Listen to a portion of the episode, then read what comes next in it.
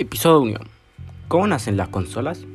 No fue hasta 1972 cuando se lanzó la primera videoconsola de sobremesa por la compañía electrónica Magnavox.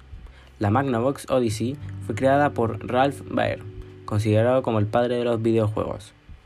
Las primeras videoconsolas que aparecieron en el mercado tenían un procesador de 8 bits. A partir de la segunda generación, algunos fabricantes ya representaban equipos de 16 bits. A partir de esta cantidad se fueron realizando las siguientes generaciones de consolas.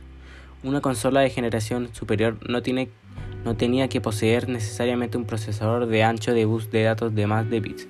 Al contrario, que la creencia popular que piensa que en cada generación se innova el número de la anterior, ya que la potencia de un procesador está determinada además de por su ancho de bus, por su estructura y velocidad.